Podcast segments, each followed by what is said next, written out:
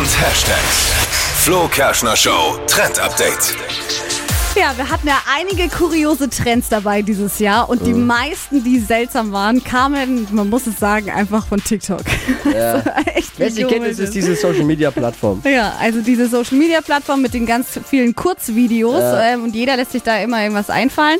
Und dieses Jahr gab es einmal was gegen die verstopfte Nase und ich habe persönlich das ausprobiert und deswegen ist es auch Platz 1 in diesem Jahr. Äh. Knoblauch in die Nase stopfen gegen Schnupfen. Ah, so eine ganze Zehe? Oder? Ja, genau. Kannst dich noch erinnern? Also ich ja, habe das gemacht. Voll eklig, aber man muss sagen, es funktioniert. Deshalb, falls ihr jetzt noch zur Weihnachtszeit eine verstopfte Nase habt, heute Morgen noch mal kurz den Knoblauch rein und dann seid ihr heute Abend frei. Das ist ziemlich ekelhaft. sehr eklig. Aber Aber, wenn's hilft.